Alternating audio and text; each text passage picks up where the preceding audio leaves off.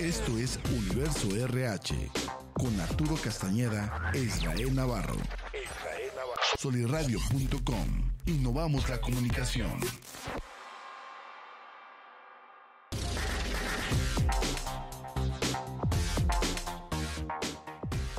Hola, hola, ¿qué tal? Me encuentro muy contento como siempre, su amigo Israel Navarro en compañía de Arturo Castañeda en un episodio más de su programa, de su episodio podcast Universo RH con un tema fantástico, Arturo hábitos que drenan nuestra energía positiva y más que nada aquí con un invitado especial que nos acompaña para podernos hablar acerca del tema. Él es Eduardo Nieto, eh, presidente actual de la Canirac, Cámara Nacional de la Industria Restaurantera. ¿Y por qué se nos ocurrió invitarlo? Bueno, yo que hace muchos años trabajé en la industria gastronómica y hospitalaria, sabemos que tanto con los colaboradores, los comensales, hasta los mismos restauranteros, pues es una parafernalia, es un infierno mantenerse positivo porque es una actividad apasionante, pero muy, muy demandante y hay que tener mucha inteligencia emocional y para eso está aquí Eduardo, para que nos ayude, Arturo, en el tema de esos hábitos que drenan nuestra energía positiva, pero también enfocarlo a qué poder hacer para andar siempre con una buena sonrisa y un buen ánimo. Sí, así es. Digo, el, eh, nuestro invitado va a saber mucho de eso. Los, todos los que damos servicio al cliente o los que estamos ahí detrás de la ventanilla del, del mostrador, sabemos que no es fácil conservar la energía, sabemos que no es fácil lidiar con el cliente y sabemos que tampoco es fácil equilibrar todo. Todo lo, lo que sucede en un lunes, en la mañana, que la gente trae mucha presión, que tú ya tuviste tus problemas y que todavía tienes que hacer como que no pasa nada, que está el calor a todo lo que da, que no se da abasto el aire acondicionado y que no tiene suficientes recursos y todavía recibir a la gente con buena, con buena cara. Pásele cómo está, bienvenido. Es complicado. Y bueno, Eduardo, para darte la palabra y ver algunos hábitos que por ahí yo estuve investigando, hay entre 10, 12, 15, pero los que tú nos quieras comentar, pero sí me gustaría mucho que participaras desde una perspectiva como un empresario eh, muy enfocado en el tema de la parte gastronómica, hospitalaria, desde ahí cuál ha sido tu expertise, pero también tu visión ahora como presidente de la Canirac en este tema que afecta mucho, primeramente al equipo para poder dar un buen servicio y atención al cliente, pero también tú y yo sabemos que lidiar con los comensales hay gente muy afable, muy amigable, pero hay clientes que sí, la verdad, te sacan los pelos de punta y te ponen de quicio, ¿no? ¿Qué hay que hacer? ¿Por dónde hay que trabajar este tema de los hábitos? Bueno, pues primero que nada, gracias por, por la invitación, por recibirme. Aquí estamos a la orden en lo que pueda aportar, en lo que pueda platicarles en cuanto al servicio al cliente. Yo creo que es el tema que viene a, ser más complicado en, en, para, para los, los que estamos encargados de restaurantes, los trabajadores. Pues es un tema bastante amplio, bastante bueno. Y fíjate, Arturo, lo que mencionas hasta tiene que ver en los días. Ahorita analizándolo, lo hemos platicado con otros restauranteros, pues imagínate, tengo, tengo contacto con varios restauranteros, los de mi consejo, los de los que están afiliados a la cámara. Y el lunes es el día, es el día complicado para el dueño. Para el, sí, claro. A ver, explíquenos. Es, es, que, mira, es el día, inclusive, digo, eh, tomándolo un poco en broma, en ya como en la terrecita noche, es el día en que se relaja y es como un sábado, ¿eh? Para, para el restaurantero. Hay muchos restauranteros que el lunes lo agarra para, para diversión, para, para sacarse todos sus problemas, porque el día más fuerte de estrés, yo creo que definitivo es el lunes. Ya no es el fin de semana. El fin de semana es el día de gusto. Es el día que tienes mucha gente. Es el día que la gente está, va a tu negocio, pero ya va con ganas más relajados. Ya va con su familia, ya van con sus amigos. Ya si el mesero puede bajarle poquito el servicio, pues no hay mayor problema porque estás relajado, no quieres hacer ningún numerito, vas con tu, con tu esposa, con tus hijos, no te vas a enojar tanto. Pero si vas un día de trabajo, como, como es entre semana, pues explotas más. Pero rezando a los dueños, los dueños dile que tenemos que estar viendo pagos, que, tenemos, que tenemos que ver proveedores, que venimos de lo que pasó el fin de semana, que hay ausentismo los lunes, entonces son los días que tenemos un poco más, más, más cargada la chama en cuanto a, en, mi casa le decimos piquetitos que nos van dando diferentes, son piquetitos que vas teniendo durante el día, que pasó esto, que pasó lo otro. Entonces, pues es, es, es un tema lidiar con, con, el servicio de cliente, es un tema lidiar como dueño, como, como colaborador y, y, como Canirac, pues también es un tema estar, estar este, al frente de los afiliados, estar viendo lo que se ofrece en la industria gastronómica, pues es un reto, pero también es un gusto estar aquí.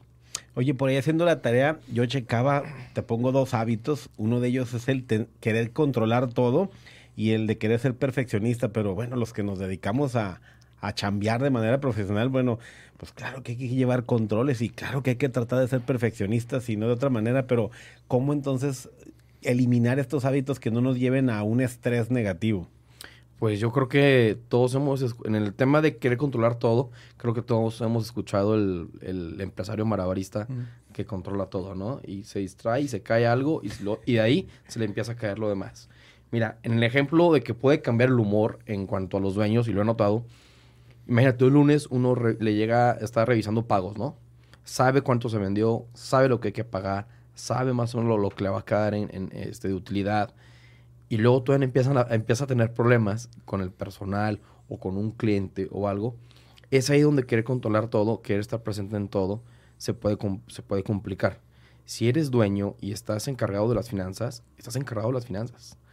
¿Para qué te quieres enterar de lo que está pasando? Si el ausentismo, que si llegaron tarde, que si rompieron una estufa, que si ya, ya descompusieron la computadora del comandero. Eso es, deja- eso es delegar a tu gerente. Sí, a la, de a la persona encargada de sucursal, del punto de venta. Porque, y lo acepto, me ha pasado, eh, yo me encargo mucho de, de la parte de producción, tengo un centro de producción en mis restaurantes, y a veces yo estoy viendo lo que tengo que completar de depósitos, lo que tengo que pagar de luz, se me disparó algo, y luego llegas y ves un detallito, y ya, con eso es suficiente para que, para que se prenda la mecha y te molestes.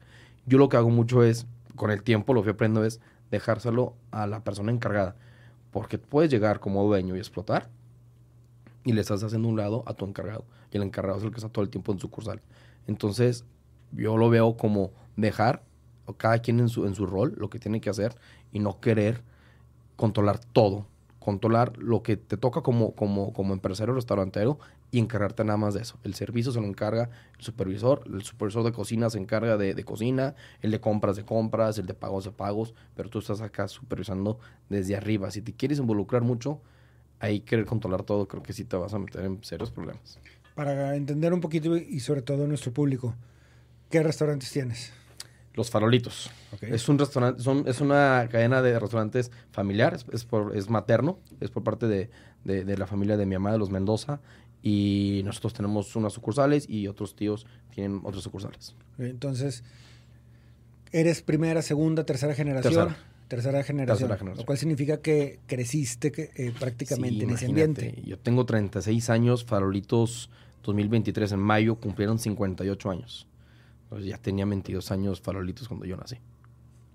¿Qué es lo que consideras, ahorita hablando precisamente, digo, dices que hay lecciones que has ido aprendiendo con el, con el tiempo, pero ¿cuál consideras que es la lección más importante, no para el empresario, sino para el gerente o para el encargado precisamente de- del restaurante? Él tiene que estar abierto. Es un trabajo muy difícil porque él es el que tiene que lidiar con el empresario restaurantero y tiene que lidiar con el personal, con los colaboradores.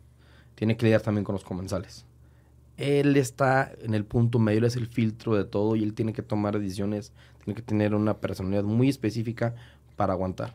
Hay que recordar que vienen broncas de afuera, que yo les digo siempre, no metan broncas a los farolitos, este, metan broncas internas nada más. Las únicas externas son los comensales, que puede ser un, un- tema. Hay que, ver una, hay que ver un tema que es muy importante, lo platicaba el otro día contigo, Israel.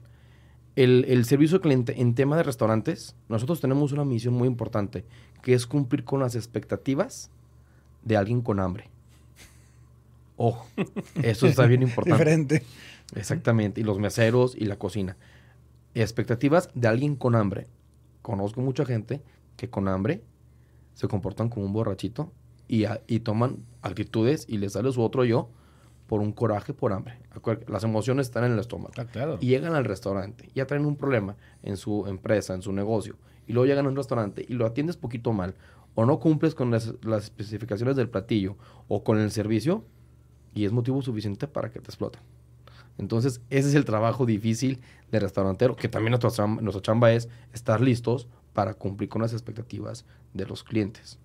Pero esa es, la parte difícil de los, de los gerentes. No, que, que- que trasladándolo un poquito al, al día a día, y sobre todo porque muchos de nuestros, este, de nuestros fans de Israel, haters míos, Eh, es el tema de, se vuelve un gerente o el encargado precisamente del restaurante, un supervisor, lo que sería el equivalente a un supervisor en una empresa que está lidiando con la oficina y está lidiando con, con operación.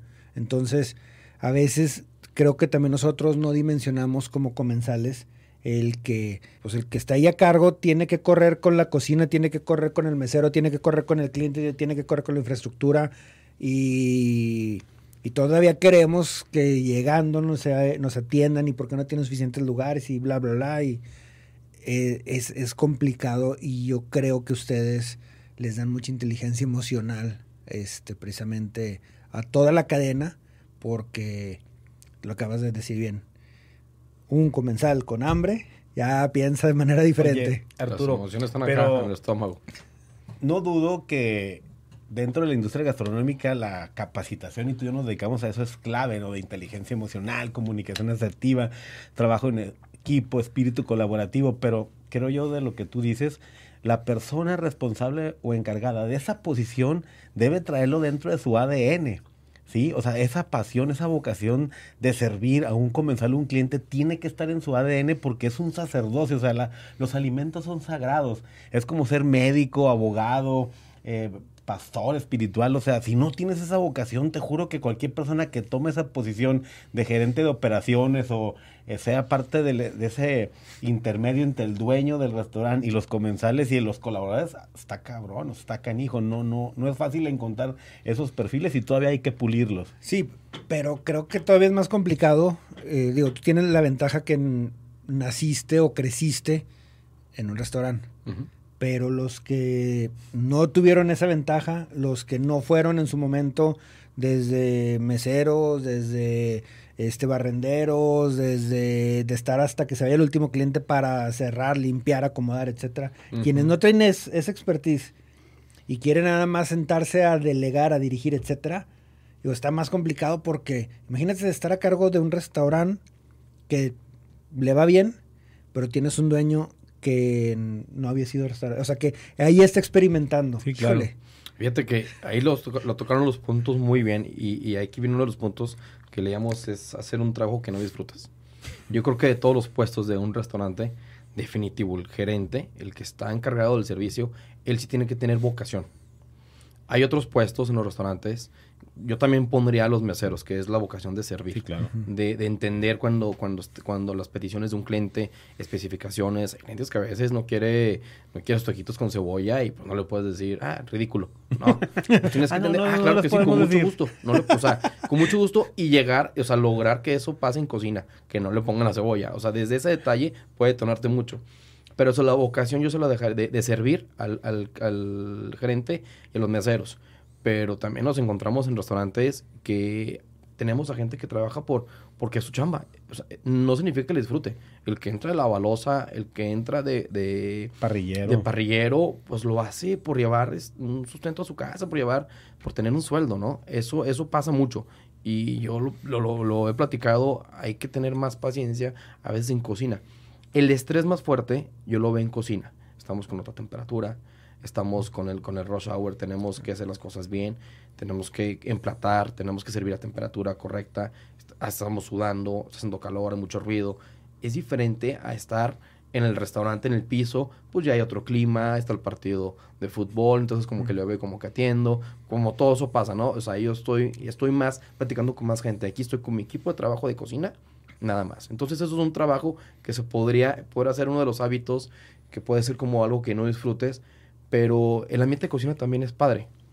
Y el ambiente de limpieza en cocina, a mí me pasaba cuando estudié gastronomía, pues tú pensabas que nomás ibas a llegar y a emplatar. hay que limpiar todo lo que ensuciaste. y eso es ponerte de, de, genio, ¿no? Pero también digo, también es padre. En tema de, de vocación, de servicio al cliente, definitivamente tiene que ser un supervisor muy bueno que sepa filtrar las broncas entre comensales y restaurante. perdón. ¿Qué es lo que buscas como perfil para ese supervisor? Porque digo, aquí nosotros hemos tocado en, muchos capítulos el tema de perfiles, el tema de descripciones de puesto, el tema de cómo evalúas que la persona que estás contratando o que estás precisamente promoviéndola o metiéndola a esa área va a poder con el, paquete, que es lo que... Yo lo vería primero que nada extrovertido. Una persona extrovertida, una persona carismática, una persona que tenga, que tenga la capacidad de negociar. Pero de negociar, no de, no de ganarte de que, bueno, voy a lograr que te comas el platillo que me equivoqué. No, de negociar, de entender y que tenga la, la capacidad de, de decir, bueno, ok, nos equivocamos, lo podemos corregir. O, porque también, es que son muchos temas. Volvemos a los clientes que, que te dicen, oye, es que está muy salado este platillo, no me gustó, está demasiado salado, pero me lo cambias por este. Ah, no, te lo cambio por otro igual. No, no, es que cámbiamelo por este. Entonces, más bien, no te gustó y es, tú quieres, ya te gustó el de tu esposa y quieres uno igual. Entonces, esa capacidad de entender, de, también no se trata que, que pierda el negocio, ¿no? Pero sí el gerente tiene que ser una persona que sea muy analítico y que sea muy bueno para escoger sus palabras y salir de una situación que volvemos al mismo, situación de hambre. Y ahí aguas. Sí, tremendo. Oye, me imagino que mucha gente que va a estar viendo estos episodios dirá, bueno, ¿y qué tiene que ver el mundo gastronómico con recursos humanos? Bueno, esta industria en el tema de recursos humanos de rotación es altísima, el, los perfiles, la contratación, pero Arturo, vamos a pensar las empresas que no son gastronómicas. Pero imagina que, te- que tengan un comedor donde alimenten a sus trabajadores, que tengan la limpieza de los baños, el que puedas tener una persona que pueda comunicar asertivamente en toda la línea de mandos medios, staff. o sea, realmente si te pones a pensar, o sea, deberíamos llevar a ese nivel gastronómico y de hospitalidad todas nuestras acciones y funciones precisamente para garantizar y asegurar ese, si no a los comensales, a los colaboradores un excelente servicio al cliente Es interno. No, es, es, Claro. es, es correcto y por eso hacía ahorita la analogía de, del supervisor con el supervisor de empresa. Y ahorita la segunda analogía a la que voy es, creo que es, sería valioso este, como recursos humanos en empresa o encargados de comedores industriales acercarse un poquito al restaurante como para ver qué te traes de lo positivo y de lo bueno que puedas implementar en un ambiente que es, tienes 30 minutos para comer, salen 500 personas de golpe, se te va a hacer una fila, tienes que tener esto y la limpieza, bla, bla, bla, porque está en un comedor, digo, los que hemos tenido la fortuna de, de estar enfrente de un comedor, o sea, ahí sí es contrarreloj, ahí sí tienes dos horas para o te luces o te, o te tumban, no hay más. Cosa que no se da en el restaurante, pero en el restaurante tienes todo tipo de clientes, tienes jornadas muy largas, precisamente de atención, y tienes lo que yo considero que es lo más importante y también lo más complicado, la variedad.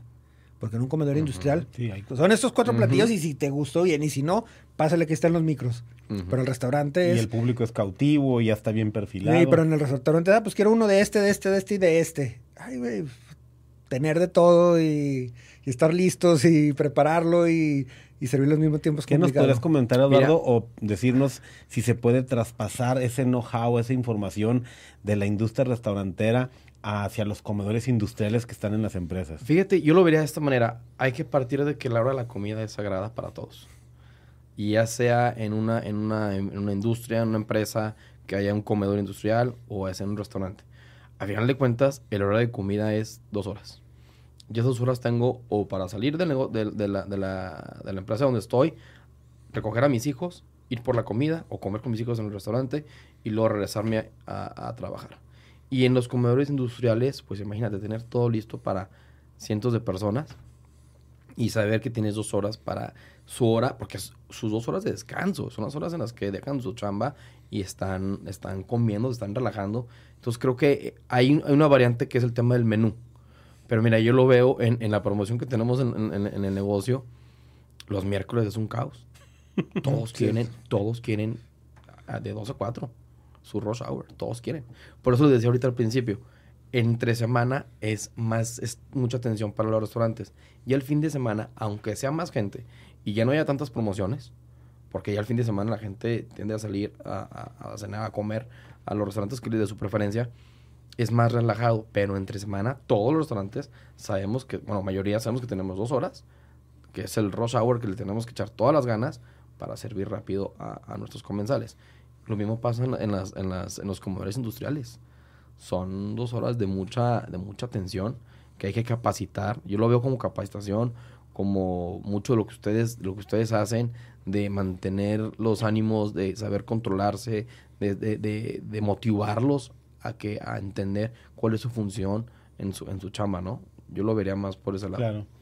Oye, Lalo, este es un comentario muy personal porque muchos años fui mesero y trabajé en bares y restaurantes y hoteles y vienen de las fuentes de hábitos negativos, ¿no? Y uno de ellos es el perfil muchas veces de los trabajadores, pues es de mm, bajo. Entonces el parrillero, el de limpieza, la de cocina, y suele ser gente muy negativa o con pensamientos muy radicales o gente que trae toda su problemática personal y familiar, que si ya le pegaron, que si ya robaron, que si el hijo anda de malandro, que si eso, ¿cómo lidiar? Porque a veces uno no puede involucrarse pues íntimamente con las personas y menos en esta industria porque se hace un caos. Ahí cómo lo manejas tú o cómo lo manejan tus socios en Canirac para poder llevarse bien con el equipo y salga todo bien, pero sin involucrarse en un extremo porque en esta industria sí está bien tremendo. Mira, yo creo que depende también mucho del colaborador. También lo platicaba contigo el otro día. Yo ponía en mis negocios de la, una campaña entre todos mis, mis colaboradores de que sus problemas los dejaran afuera. Todos tenemos problemas en nuestra, en nuestra vida, pero meterlos al negocio pues está muy, muy complicado. Y como tú dices, pasa que llegan con problemas en familia, lo platican, entonces ya no se están deslindando de su problema, ya lo están metiendo al negocio. Pero hay colaboradores que sí vale la pena, como, como empresarios restauranteros, apoyarlos. Que sí llegan y te dicen, oye, pues traigo este problema con mi, con mi, este, con la colegiatura de mi hija, o lo que sea. Y dices, bueno, pues eres un colaborador que no me falta, que cuando te tengo que cambiar de posición accedes, que eres puntual, siempre vienes impecable. Con mucho gusto hago lo posible para ayudarte. Ese es, ese es yo creo que es el límite. O sea, hay que tener. Criterios. Es, exactamente, hay que tener el criterio de decir, como, o sea, no te puedo ayudar si tú llegas tarde, eh, el, otro, el, otro, día me descompusiste el refrigerador porque lo dejaste abierto y te valió. O sea, tú no traes actitud, pues tampoco te puedo ayudar en un problema que tú traigas. Pero una persona positiva que te aporta mucho al negocio, que sí hay, hay muchos todavía, pues ese hay que apoyarlo. Lo, si lo apoyas, si le das ese extra. Me decía una, una de recursos humanos que tuve en, en, en el negocio y se me quedó muy, muy grabado. Me decía Lalo, es muy importante hoy en día porque trabajo hay en todos lados ¿Estamos de acuerdo? Restaurantes, uh -huh. todo el mundo tenemos vacantes. Me dice, pero es muy importante hoy en día que se sientan apoyados por la empresa donde trabajan. Que yo sé que si voy camino al trabajo y choco y hay un lesionado, que yo sé que, que si que pueda tener la, la, la, la apertura de decirle a mi patrón, oye, fíjate que me pasó esto, mi, mi esposa se lesionó, no va a poder trabajar, me puedes, me puedes este, ayudar, no sé, dóblame turnos, o cámbiame de área, méteme mesero, o no sé, cualquier manera. Y hay gente que sí lo vale y con mucho gusto lo, lo, hacemos los empresarios restauranteros, ayudamos a la gente que realmente se lo gana. ¿Me explico? O sea, eso también importa mucho. Fíjate que, digo, Israel ya sabe para, para dónde voy. Yo no soy... Yo, yo, no soy creyente de, de, que los problemas se puedan dejar afuera. Y eso hace dos, dos episodios lo platicábamos. Porque hemos platicado mucho del tema de la, el, la humanidad o el humano como tal y cómo también este, como cultura le damos pues prioridad siempre a la familia, ¿no? Sobre todo a la cultura mexicana. Claro. Pero lo que sí creo yo que es valioso y veo que lo aplican, este, porque digo, aparte que soy fan de, de, de los farolitos y sigo Gracias. dolido porque me quitaron mi promoción de dos por uno en flautas hace tiempo, pero bueno, ese es otro sí. boleto. No lo tenemos. sí, pero la tienen nada más los miércoles, los ¿no? jueves. Los jueves. Antes, eh, antes era dos días a la semana. Mm. Pero y bueno. de los que llega con hambre enojado. Hizo un cagadero, un desmadre. Y luego le quitan la promoción. Pero no, exactamente, peor tantito. Pero este, una cosa que, que, sí he podido ver este, en muchos de los restaurantes de los farolitos es que sí hubo un cambio de hace unos ocho años, yo creo, a la fecha, donde se ven, se ven contentos con su trabajo. Se ven los meseros que desde que llegas, me ha tocado llegar en horas pico, en, ocasiones, bueno, rush hour, y de todas maneras es así como que, ¿sabes qué? Espérame tantito, siéntate si quieres, ahorita te atiendo, este, o si ahí viene tu pedido. Me tocó una vez, este, en una, sucursal, ver que del, el, todos los que estábamos ahí, sabes que aquí hay un vaso de agua de limón de cortesía porque tuvieron un atraso. O sea, ese tipo de cosas las valoras. Es donde te das cuenta que verdaderamente está la organización centrada en el cliente.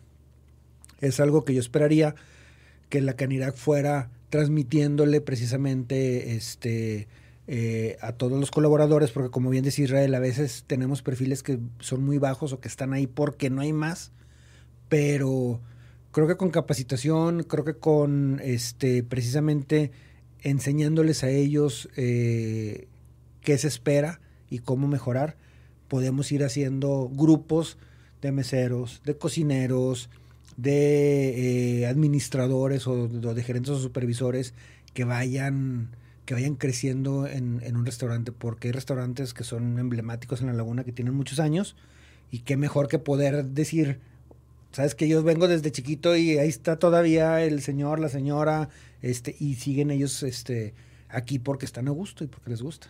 Definitivo, totalmente de acuerdo. Inclusive ahora yo tengo apenas voy para que cuatro meses, cinco meses en Canirac, es el 10 de marzo como presidente y es uno de los retos que tenemos en, el consejo de actualmente que estamos trabajando es capacitar.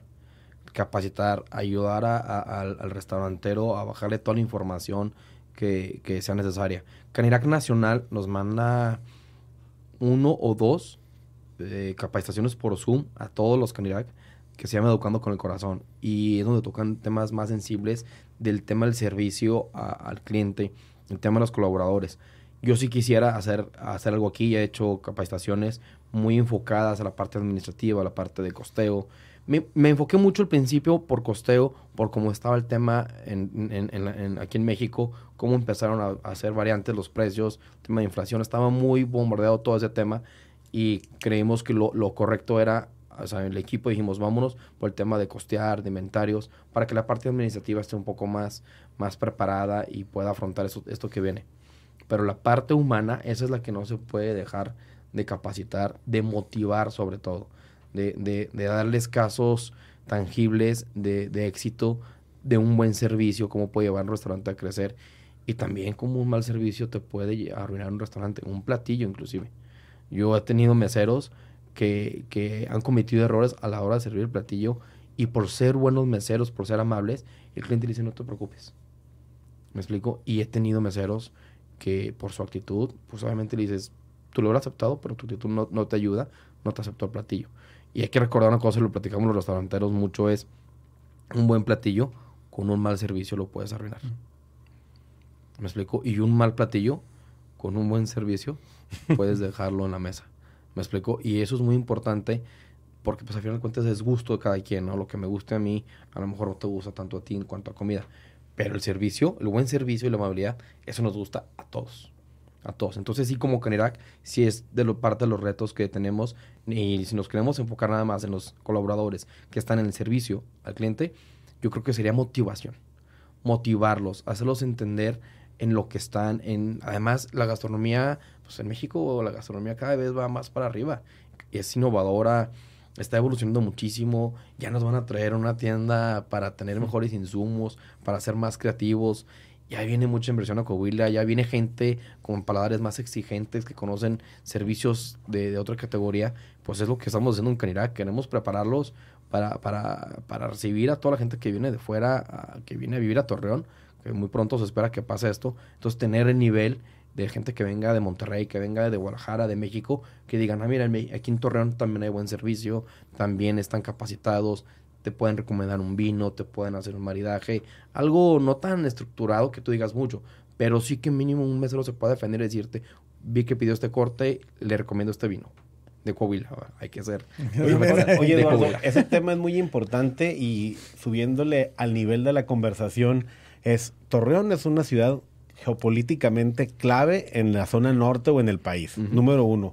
Con todas estas inversiones que están llegando de grandes empresas y los parques industriales, que traemos una población flotante diario que va y viene y llega aquí, que mucho del turismo es de gente que viene a hacer negocios. Bien decías tú, eh, creo que sí hay un gran trabajo de educación, formación, entrenamiento, capacitación, tanto en lo técnico como en la parte humana de la industria gastronómica hospitalaria para poder poner a Torreón a ese nivel, ¿no? De Monterrey, México, Guadalajara, Los Cabos, Querétaro, San Miguel de Allende. ¿Se está haciendo ya ese trabajo aquí en tu administración o ya se están sentando las bases? Ya estamos sentando las bases para eso. Empezamos con la parte administrativa, los, los siguientes Lo que viene es de, de merca, el siguiente curso, y el siguiente ya queremos meter el servicio al, al cliente. O sea, dejarlo, yo como les digo, motivar, o sea, motivar a, a todos los, los colaboradores. Pero no es por ser presuncioso en cuanto a tema de restauranteros, es lo que, porque es a lo que me dedico, la industria gastronómica y Canirac, pero somos la cereza del pastel para que una ciudad se vea que está creciendo, que está, que está evolucionando. Lo voy a decir de esta manera. Cuando llegan industrias, cuando llegan nuevos trabajos, cuando llega todo eso, pues nosotros no, no nos damos cuenta de nuestro día a día, pues estamos moviéndonos, ¿no?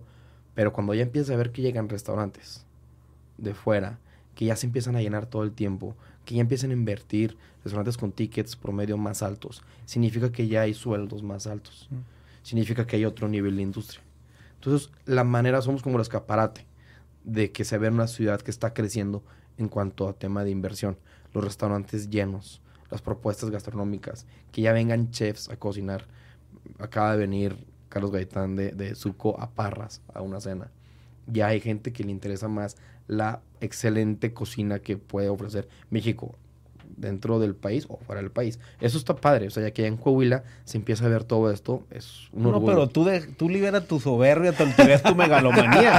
es que literalmente yo sí creo que se puede hablar mucho del nivel de una ciudad Claro. cuando ves una propuesta gastronómica, el tipo de restaurantes, el tipo de chef, Claro. el tipo de los comensales ya un poquito más conocedores o sofisticados.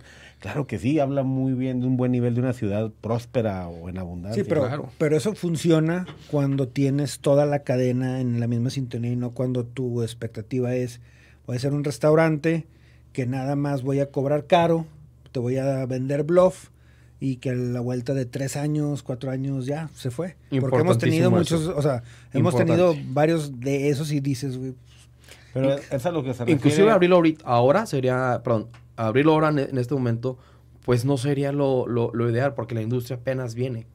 Me explico, o sea, sería es una inversión a largo plazo. Sería invertir ya cuando está empezando a, o sea, ya están invirtiendo, ya se están construyendo las plantas, ya está viniendo la gente a, a- a- A vivir. A vivir aquí. a vivir aquí. Ya empiezas, hay que, o sea, para abrir un restaurante también tienes que tener tu, tu estudio previo, tu estudio de mercado, para saber en dónde te vas a poner. ¿Me explico? O sea, no es lo mismo la zona del Distrito Colón, por ejemplo, que yo lo veo eso muy... Se está definiendo los caminos, haciendo un poco el, el, el- como vemos en Canirac como platicamos en conjunto, pues tenemos una calle de chefs que están creciendo muy bien, que están haciendo unas propuestas muy buenas, que se han degollado. Eh, Y aparte es una zona donde puedes caminar. Te puedes ir a probar un marisco muy rico este, en la más de degollado. Te puedes ir a comer un corte muy rico. Y te puedes ir a comer un cóctel también muy, muy rico. O un sushi de una barra sushi nivel México, de Ciudad de México. Y también tenemos una zona, como es la zona Fresno, que es una zona donde hay más estacionamiento, donde el ticket promedio ya es más alto. ¿Me explico?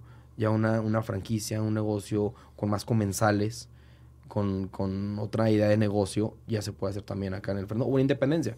Pero lo que voy es, pues en el Fresno no puedes andar caminando. Es un bulevar, es una, es una avenida rápida. Pero en el centro sí puedes andar caminando. Entonces hay que, hay que definir cuál es tu negocio, qué es lo que quieres. ¿Quieres una sucursal drive-thru de comida rápida? Bueno, pues vete en un bulevar. No te pongas en el centro donde hay lugares más para echar la copa, ¿no? Entonces, esa parte hay que definirla y también los tiempos. Los tiempos, no ahorita aborazarse y querer ya abrir todo. No, vámonos con tiempo y capacitando. Tú corrígeme, a lo mejor está mi pensamiento ahí retrógrada. A mí lo que me daría celo es que no fuéramos capaces los laguneros, los torrenenses, de prepararnos para poder invertir aquí nosotros y tener esa capacidad de construir y diseñar esa, esos conceptos. Y que viniera gente inversionistas, que válido también, y que digan, está todo el terreno para poder llegar y llegan con ese tipo de negocios y pues realmente contratan al personal de aquí, que está muy bien calificado, pero el recurso económico realmente no se queda el 100% aquí, o sea, nada más la nómina y los insumos y ya. Cierto, totalmente cierto. La verdad es que ya estamos advertidos, ya sabemos que viene inversión, ya sabemos, ya lo han anunciado todos los medios, lo ha anunciado el gobierno, ya todo el mundo sabemos lo que viene, la apertura de los parques industriales, que eso, que eso trae como consecuencia inversiones grandes, plantas grandes, suelos más altos, pues está en nosotros capacitarnos. Y esa es la, la tarea que, que traemos fuerte en, en, en Canirac, ¿no? Ya tenemos información, ahora hay que bajársela a todos los restauranteros y que empiecen a, a ser creativos y que empiecen a capacitarse.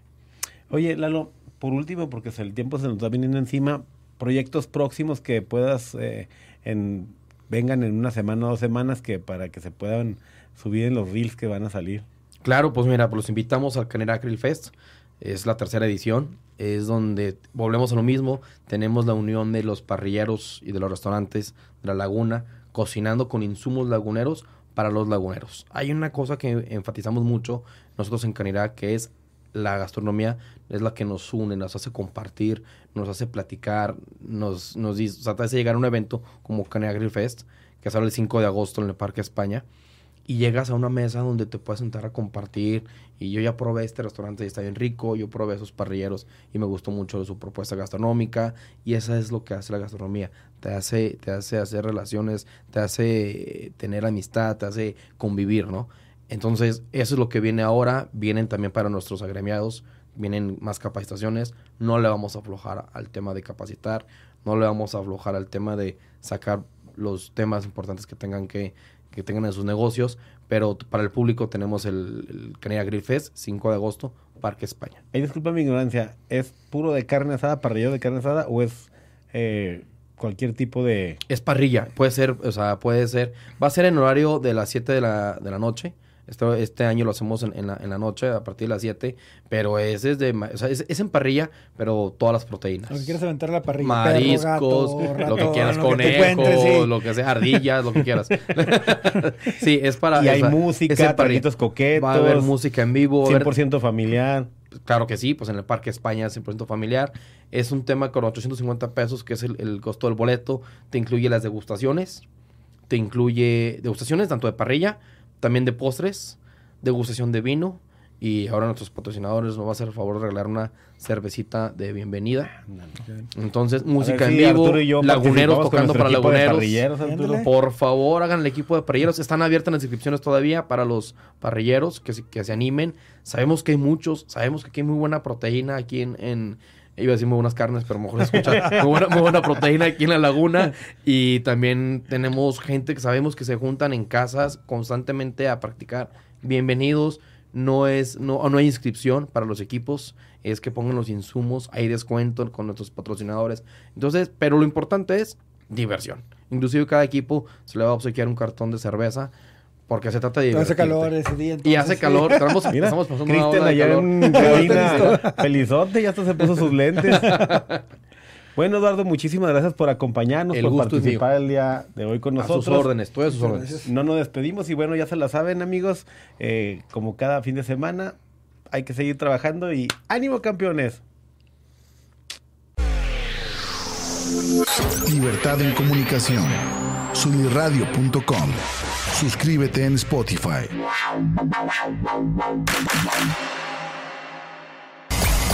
Emisión de vanguardia.